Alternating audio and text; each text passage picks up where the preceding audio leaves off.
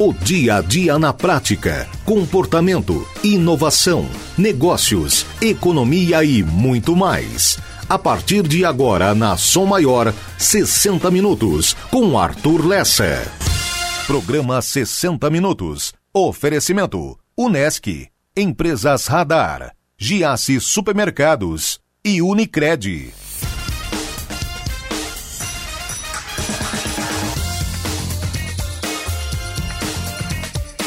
Meio-dia, 33 minutos, está começando o segundo tempo dos 60 minutos. Como o segundo tempo, Arthur Lessa? O segundo tempo porque o primeiro tempo é na live, é no YouTube, porque temos o horário eleitoral gratuito, é nos imposto, como concessão pública que a rádio é, nos é imposto esses 25 minutos de horário eleitoral. A gente já tem também os nossos patrocinadores que são honrados antes de eu dar o primeiro boa tarde aqui, então Logo depois, meio-dia e 30 e alguma coisa, eu acabo vindo para o rádio com muito mais conteúdo. Não é o mesmo conteúdo da live, tá? Eu vou colocar aqui um trecho da live depois.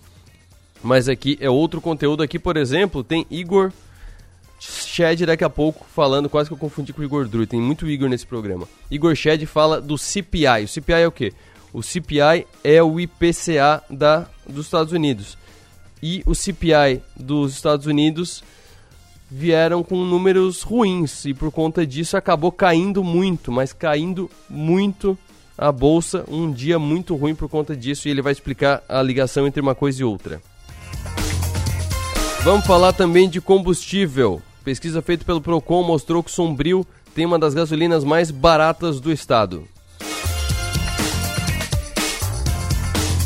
E com a Lecoga, eu vou falar sobre o Luva de Pedreiro. Vou falar sobre o Luva de Pedreiro, que é o grande, a grande surpresa desse ano, o grande destaque desse ano. Ele acabou se aposentando. Acabou, não aguento mais, não quero mais fazer. E ele apagou tudo, ele apagou quase tudo. não sei se ele chegou a apagar tudo, mas ele apagou boa parte do material dele. Cansou de ser influenciador, quer voltar para a vida normal. A gente vai falar sobre isso, eu e a Ale Koga.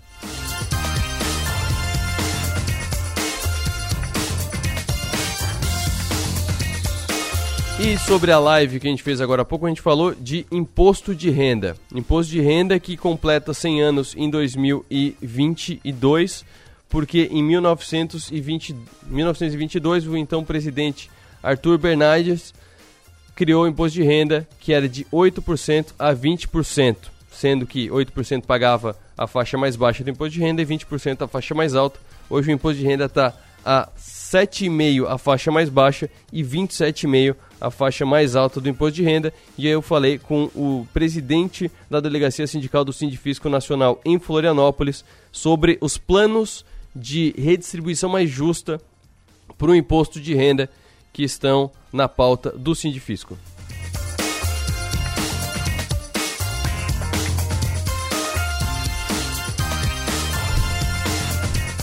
Mas meio-dia e 36 minutos, vamos direto para o CPI que eu estou curioso para saber o que, que, o que, que veio de número para influenciar tanto o mercado financeiro. Igor Shed, CPI, o IPCA norte-americano, o índice de inflação dos Estados Unidos. Como é que ele veio? Por que, que ele veio é, afetando tanto a Bolsa de Valores? Boa tarde. Opa, boa tarde, Arthur. Ouvindo agora? Ouvindo bem, ouvindo bem. Opa, desculpa, probleminhas técnicos aqui. Mas boa tarde, Arthur. Boa tarde a todos os ouvintes. Arthur, falar do CPI, né, da inflação americana.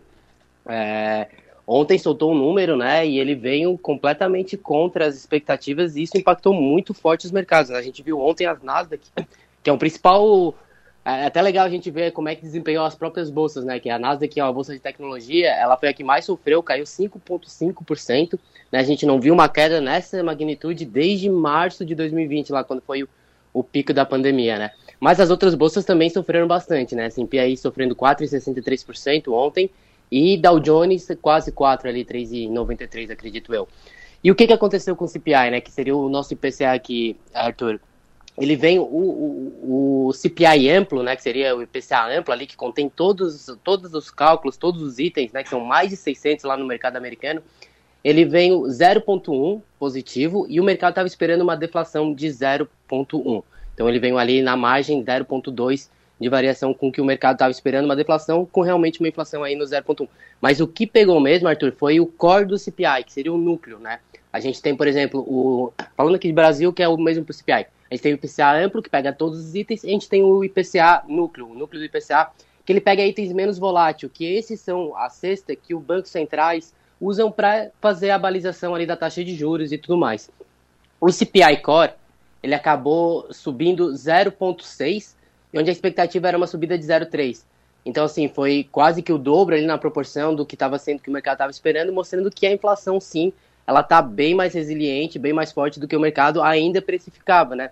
Inclusive, antes do dado, a gente estava esperando, né, a, a, gente que eu digo mercado, estava esperando para a próxima reunião do FONC, do Banco Central Americano, no dia 21, na semana que vem, estava precificando 80% de aumento de 0,75 bips e 20% precificando aumento de 0,50. Quando saiu o dado, mudou. O, o 0,50 bips não está mais na mesa e o mercado começou a precificar até uma alta de 1%, de 100 bips. Né, postando agora, hoje, agora de manhã, quando eu estava olhando, estava 70% a subida de 0,75 e já 30% é, dando uma probabilidade de o próprio Banco Central subir nessa próxima reunião de 1%. Então, assim, mudou bastante essa questão do, da, da, da, percepção da curva de juros americana, que né, eu sempre digo aqui que é o drive principal para todos os mercados, né, é, o, é a matriz, digamos assim, é o que vai balizar equities, é o que vai balizar bonds, é o que vai balizar as moedas. Então, é, isso acabou pesando bastante. Aqui no Brasil, a gente foi muito é, contaminado né, por esse dado lá fora. Ô Igor, é, curva de juros é legal explicar para quem está nos ouvindo que a curva de juros ela é uma estimativa do mercado, né? Não é a, não é a Selic, por exemplo, se puxar para o Brasil, a Selic e a curva da Selic. Não, é o que o mercado está vendo baseado nos juros de agora, o que deve acontecer, né? Então tem muito a ver com expectativa, né? Isso mesmo, até por isso que a gente, que a gente o mercado usa muita expressão, ah, o Fed está atrás da curva. O Banco Central está atrás da curva, né? Que é o mercado precificando uma taxa de juros e a taxa de juros real que o Fed controla ali, que é o CDI over diário, né? É, às vezes atrás da expectativa do mercado. E aí vai sempre essa balização do mercado indo atrás do Banco Central ou o Banco Central indo atrás das próprias expectativas do mercado, né? Agora o mercado bota de novo o Fed atrás da curva no sentido assim, o mercado está precificando que o aumento vai ser maior ou vamos ter aumentos mais agressivos daqui para frente. E aí agora a gente espera as expectativas do Banco Central para estar tá balizando essa taxa de juros do curtíssimo prazo, né? Que Inclusive, Arthur, até legal esse ponto, né? Porque semana que vem vai ser uma semana bem importante aí para os mercados. Né? A gente vai ter reunião dos bancos centrais da Inglaterra, que era para ser na semana passada, aí com o falecimento da, da rainha eles transferiram para dia 20 de setembro. Vamos ter também é, FONC dia 21 e cupom aqui no dia 21 também. Então é o, é o dia que o mercado está esperando para balizar todas a, a, curva de juros novamente. É a chamada super quarta, né? Quando tem o FONC e a Selic ao mesmo tempo, é a chamada super quarta. Perfeito, isso mesmo, Arthur. Maravilha, obrigado, Igor. Fortes um emoções. Fortes Valeu, emoções, Arthur. exatamente. abraço, até mais. até uma próxima. Money Talks. Agora, meio-dia, 41 minutos, vamos para os destaques, começando pelo destaque do 48. Se o Estado não pagar, a Prefeitura assume de salvar os sobre obras no Pio Correia. Com ou sem repasse do governo, o prefeito garante que os trabalhadores. Os trabalhadores não, que os trabalhos devem ser retomados nesta quinta-feira, amanhã. Inclusive nessa matéria que está em destaque no 48, você confere a, os áudios da entrevista do prefeito Clécio Salvaro falou hoje ao programa Adelor Lessa. Tem também destaque para eleições. Pesquisa IPC. Bolsonaro soma a maioria das intenções de voto na ANREC. A segunda posição é do petista Luiz Inácio Lula da Silva. E aí você confere todos os números da pesquisa IPC para ANREC. Não é de Criciúma, é ANREC, é na região carbonífera. E tem também pesquisa para senador. Colombo tem larga vantagem em cima dos concorrentes na ANREC. E também tem um destaque muito legal aqui. Ser fiel ao ficante, sim ou não? Essa é a pauta de hoje da Débora Zanini no seu texto de toda quarta-feira no blog Débora Zanini no 48. Um assunto diferente, um assunto, uma, uma reflexão mais pessoal, bem legal, bem, bem bom mesmo. Essa, essa, essa entrada da Débora Zanini foi muito boa pro 48. É uma, é uma conversa muito diferente do que a gente tinha aqui, muito legal. Baita, baita acerto do 48 trazer a Débora Zanini e hoje ela traz esse, esse tema bem, bem pessoal. Com certeza tem muita gente que, que vai se interessar, que pode até estar tá passando por isso. Então fica ligado no 48.com.br e também no 48, voltando para as eleições, a gente deixou em destaque eleições 2022. Saiba quais são os candidatos a deputado estadual no sul de Santa Catarina e os candidatos a deputado federal no sul de Santa Catarina. Tem uma matéria para cada um e dentro de uma matéria você pula para outra. E aí você consegue conferir quem são os nossos candidatos. Por quê? Porque a melhor coisa que você pode fazer ao votar para o legislativo, não para o Senado, porque o Senado é um só para o Estado, então não tem muito o que fazer. Mas para a Câmara Federal, que temos 16 no Estado, deputados, e para a Assembleia, que tem 40 na Assembleia no Estado de Santa Catarina, é formar uma bancada grande do sul de Santa Catarina. Então, votando em candidatos de outras regiões, você está enfraquecendo a sua região na hora de, de fazer as solicitações que a gente precisa, na hora de lutar pelo que a gente precisa. Quanto mais deputados federais, hoje na Câmara Federal temos três, por exemplo, dos 16. É menos de um quarto. Se tivermos quatro, é um quarto. Aí seria uma, uma boa bancada. Então, pelo menos manter uma bancada de três, mas claro que manter, é, claro que se esforçar para aumentar a bancada catarinense, a bancada sul-catarinense na bancada catarinense na Câmara Federal e aumentar a bancada sul-catarinense na Assembleia Legislativa. Mas vamos para notícias. Vamos para notícias. STF pode limitar decisão que proibiu cobrança de imposto de renda sobre pensão alimentícia. O Supremo Tribunal Federal pode limitar os efeitos da decisão que.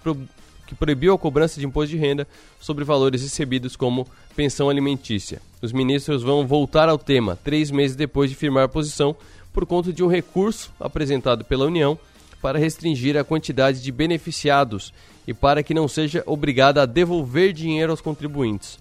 A decisão proferida no mês de junho permite que aqueles que recebem pensão, mães com guarda dos filhos em sua maioria, deixem de recolher a alíquota de até 27,5% do imposto de renda. Imposto de renda que foi o assunto da nossa live dos 60 minutos.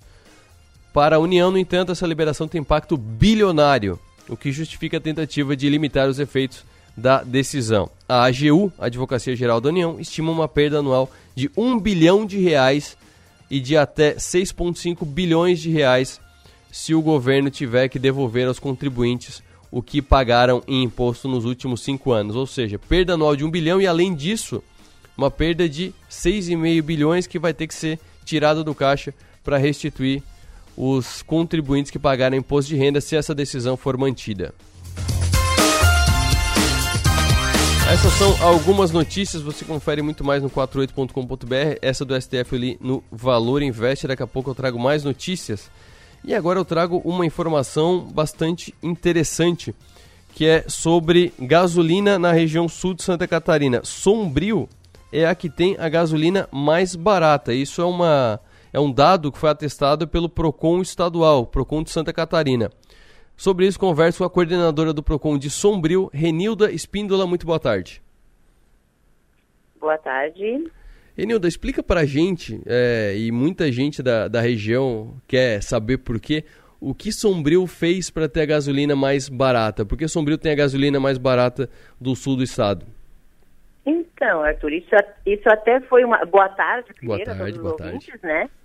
É, na realidade, o que a gente solicitou é, foi uma, uma, fiscalização do PROCON estadual é, quanto à qualidade e à quantidade e também para ver se estavam aplicando os descontos né, é, dos combustíveis. A gente já tinha feito um a nível municipal, só que a gente não tinha solicitado notas né, para verificar como é que estava essa situação. É, quanto à qualidade do produto e quanto à quantidade, né? foi uma grata surpresa para a gente, porque não houve alteração em nenhum dos postos, todos eles dentro uh, da, da legislação. É, e aí foi uma, uma surpresa para a gente que a, a, gasolina do nosso município, dos 17, dos 20 postos, postos de combustíveis, todas elas estavam é, um dos mais preços mais baratos de Santa Catarina. Como é que eles chegaram a essa, a essa conclusão? É, analisando as notas, porque na realidade a gente não tem um preço tabelado, né? É, o consumidor imagina, e a gente recebe diversas reclamações, ah, aquele posto não está aplicando o desconto do ICMS, o desconto dos tributos, né? Mas que fica bem complicado para a gente fazer essa averiguação sem verificar a nota do produto que vem, do combustível que vem, né? Porque cada posto tem a liberalidade de aplicar uma margem de lucro em cima, né? Então, para nós, PROCON aqui municipal, estava complicado de saber esse posto, né? De acordo com a gasolina dele, que ele paga, ele está aplicando realmente né, os, os descontos e acima disso, porque essa disparidade de preço, né, em relação a alguns lugares, por exemplo, o oeste do estado, né, que a gasolina estava bem mais cara. E aí a gente realmente verificou que os nossos postos aqui estão aplicando é, uma, um valor menor em cima, sabe? O lucro deles está menor a, a, acima dos descontos do CNS que eles estão dando ainda, dos tributos federais, né? Mas por quê? O que, o que os postos é, chegaram a essa conclusão? Foi a concorrência? Um deles baixou o preço e aí os Exato. outros se viram. Foi, foi isso? Um deles foi, foi mais corajoso, entrou na mata primeiro com o facão Exato. e puxou os outros. O que, a gente, o que a gente chegou à conclusão foi justamente isso, porque é, eu já fiz aqui, essa é a terceira fiscalização, desde o nosso marco regulatório ali, né, do dia 22 de junho para cá, é a terceira fiscalização que eu faço verificando preços e eu percebo isso. Um posto, eu começo no início da manhã num posto e está lá o valor do dia, certo? Os outros todos acompanham aquele valor, sempre um querendo colocar um pouco abaixo. E aí isso acabou fazendo com que os preços aqui do nosso município, graças a Deus, né, é, diminuíssem. Maravilha. É, parabéns, é, Renilda. Em teu nome eu, eu parabenizo o pessoal de Sombrio é uma atitude é, usada, né, de, de baixar sua margem, porque quando a, agora estava uma margem um pouco maior, porque o preço estava mais alto, percentualmente ficava um pouco maior a margem, mas reduziram para ganhar mercado e é algo reduzir a margem de qualquer negócio é algo bastante ousado, né? Então parabéns pro pessoal de Sombrio que conseguiu essa marca de ter a gasolina mais barata do sul do estado. Gasolina mais barata do estado, na verdade, né? É, e o que eu gosto bem de, eu gosto, eu, eu gostaria muito que frisassem também, porque a gente estava sendo muito questionado quanto à qualidade também disso, né? Uhum. Não tem aquela função que nós PROCONs enfrentamos muito, é, ah, tá mais barata, mas a qualidade não é boa, entende? Então, a nossa solicitação, a fiscalização para verificar a qualidade desse produto e a quantidade que estava realmente, né, sendo, as bombas estavam é, calculando realmente certo. Ah, nós recebemos a reclamação do consumidor. Ah, eu abasteci, mas eu tenho certeza que isso não entrou é, no, meu, no meu tanque. Não. Uhum. Todos os postos reguladinhos. Todos. Maravilha. Conversei com a Reinilda Espíndola, coordenadora do PROCON de Sombrio. Agora vamos para o trecho da live, trecho em que eu conversei com o Roger Correia, o Roger Correia, que é o presidente da delegacia sindical do Sindifisco Nacional em Florianópolis. A gente conversou sobre imposto de renda. E nesse trecho que eu vou colocar no ar aqui agora para você ouvir, é, ele falou sobre um caso que ele viu, caso pessoal dele, em que o cidadão ganhava muito mais que ele e pagava menos imposto de renda. Ele citou o seguinte: em torno de três vezes maior do que o lucro fiscal na apuração do imposto de renda pessoa jurídica. Ou seja, o que acaba ocorrendo é, na verdade, é uma bi-isenção. A pessoa ela acaba não pagando nem na pessoa jurídica, nem na pessoa física. Só para citar um exemplo, há vários anos atrás, eu me, eu me deparei com uma declaração de um grande contribuinte pessoa física. Ele recebia 100 milhões de reais por ano e eu pagava mais imposto de renda do que ele. Porque o meu imposto ele é diretamente na fonte. Tá? E ele recebia tudo dividendos é, lucros isentos e não tributáveis. Ou seja, essa parte não é justa. O que, que acontece? Por uma pequena parcela que, que tem essa isenção, o resto da população vai ter que pagar mais. E a gente está falando ali de 0,1% da população. 1% da população que deixam de pagar a, o que deveria progressivamente e o resto da população vai pagar um pouco a mais.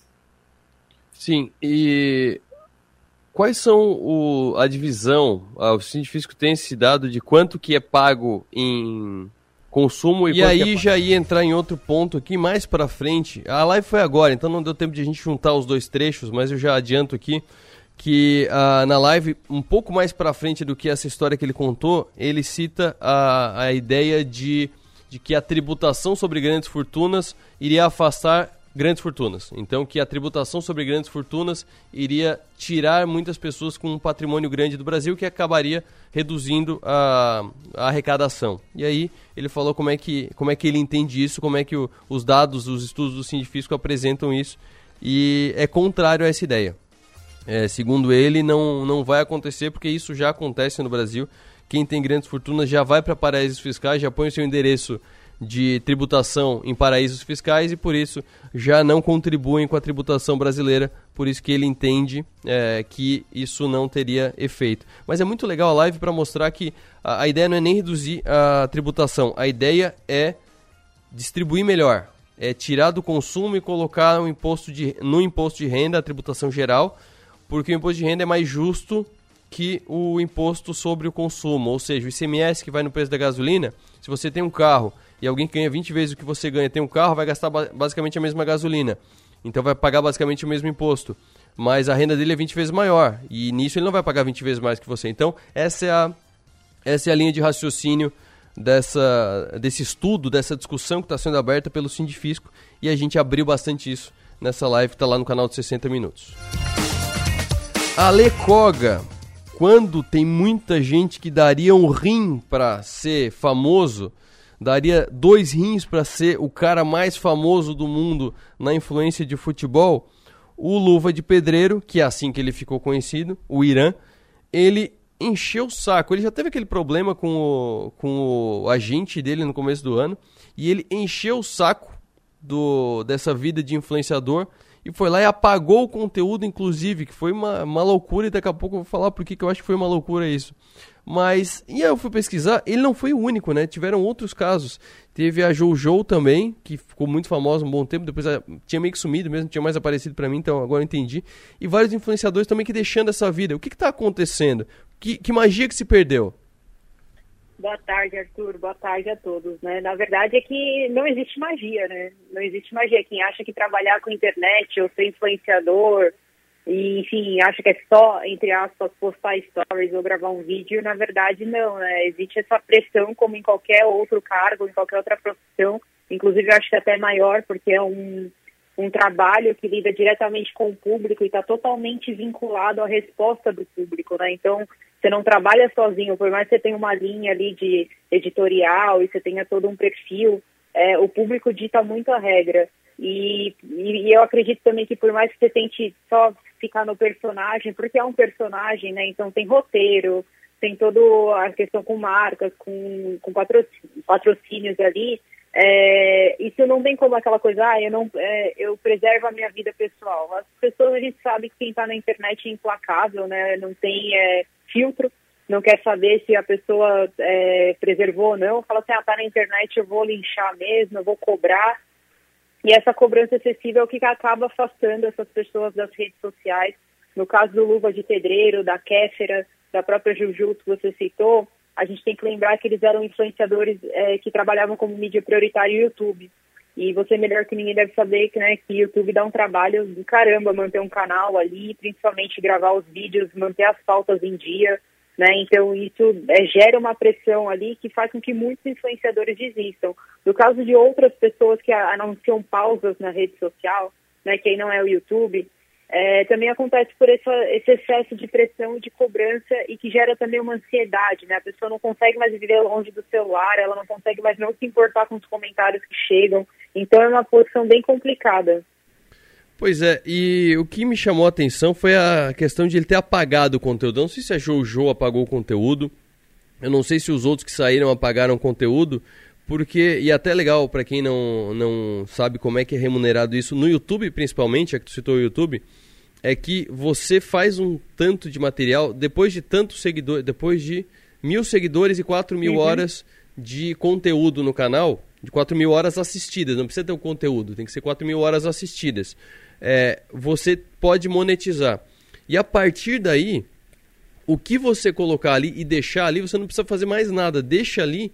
Cada pessoa que, que, chega, que for acessar esse conteúdo vai aparecer a propaganda antes e vai remunerar para a pessoa. Então ele poderia ter deixado de trabalhar com isso e ficar só recebendo pelo AdSense do Google, mas não, ele apagou uhum. tudo. Tem algum outro caso em que a pessoa realmente apagou tudo, que não fosse por, por algo de ter falado besteira ou algo do tipo?